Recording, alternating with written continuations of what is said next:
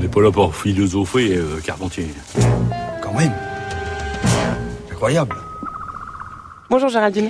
Bonjour Adèle, bonjour à toutes et à tous. On vous retrouve en cette rentrée pour votre journal de la philo. Toujours, toujours la philosophie. Voilà, tous les jours à 10h52 à peu près, vous nous parlez de d'une forme d'actualité en lien avec la philosophie. Aujourd'hui, c'est une actualité qui n'est pas que littéraire, parce que la rentrée n'est pas seulement euh, littéraire, on parle beaucoup de la parution euh, de romans, mais elle est aussi philosophique cette rentrée. Alors j'ai pas fait le compte de toutes ces parutions de philo, mais j'ai décidé de vous en faire, de vous faire une petite sélection pour cette semaine.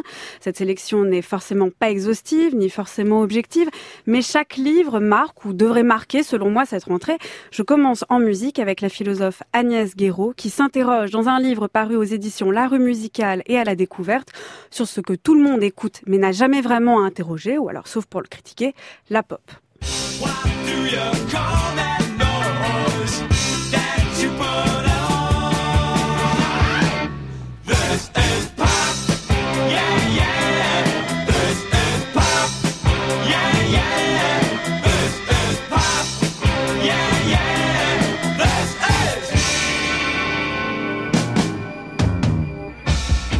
V6 Pop chante XTC, d'accord, mais qu'est-ce que la pop?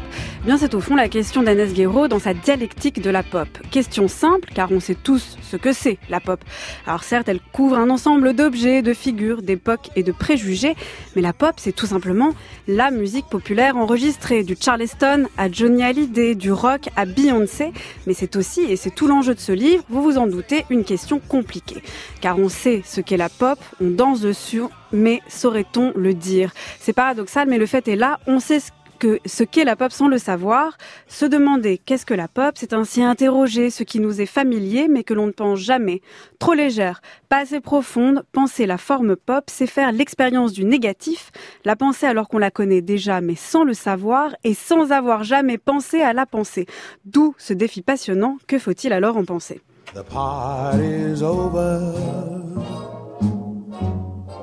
It's time to call it a day. They've burst your pretty balloon and taken the moon away. It's time to wind up the masquerade. Just make your mind up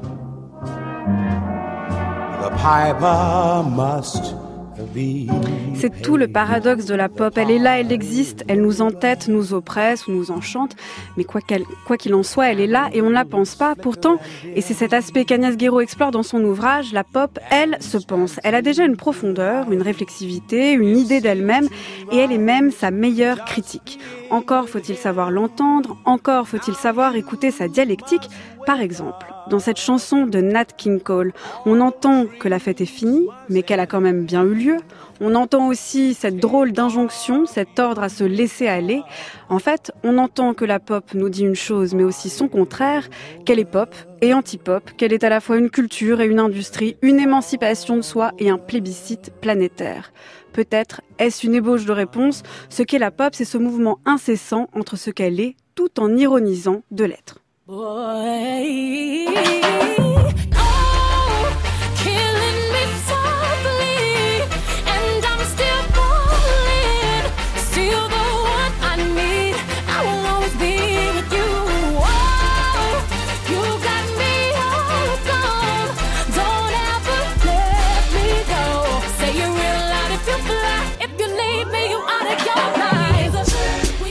Ce que l'on est tout en ne l'étant plus. Pour prouver cette dialectique de la pop, Agnès Guéraud parcourt toutes ces figures. C'est un ouvrage foisonnant qui regorge de références multiples et de références qui, comme Beyoncé, sont capables de métamorphose, de collage, de retournement et de paradoxe à elles seules.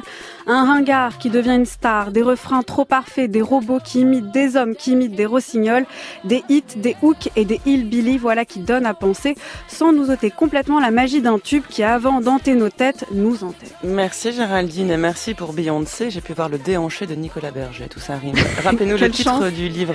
Dialectique de la pop, et c'est donc une, un ouvrage qui est paru à la fois à la rue musicale et aux éditions La Découverte, c'est Daniel Guéraud.